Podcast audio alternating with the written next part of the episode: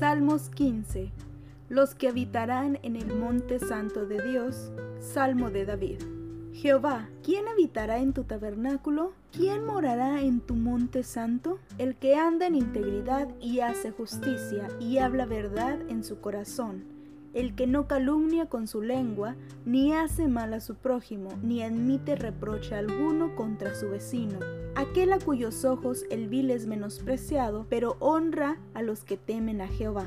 El que aun jurando en daño suyo, no por eso cambiará, quien su dinero no dio a usura, ni contra el inocente admitió cohecho. El que hace estas cosas no resbalará jamás.